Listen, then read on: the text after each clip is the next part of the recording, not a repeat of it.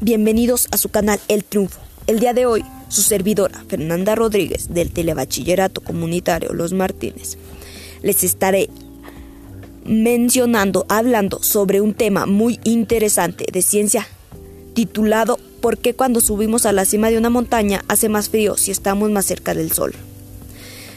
Pues co co co comencemos. Para comprender el por qué es más frío en la cima de la montaña, debemos saber que existen varios factores para ello. Estos factores son el calentamiento de la superficie terrestre, la presión atmosférica y sobre todo el efecto invernadero. Sabemos que los rayos del sol atraviesan la atmósfera y llegan hasta la superficie terrestre y gracias a esto la Tierra se calienta y ella calienta las capas de aire que están en contacto y la transmisión de calor entre el aire y la tierra es más efectiva entre más denso sea el aire, cuando sea mayor la presión atmosférica. La atmósfera es la que atrapa el calor.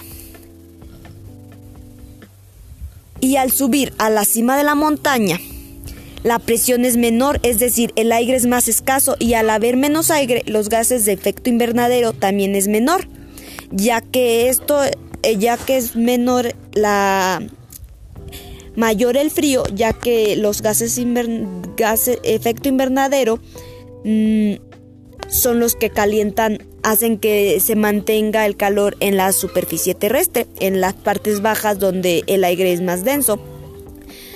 Para concluir, creo que esta información aclara todas nuestras dudas sobre el por qué hace más frío en la cima de una montaña. Muchas gracias. Nos escuchamos.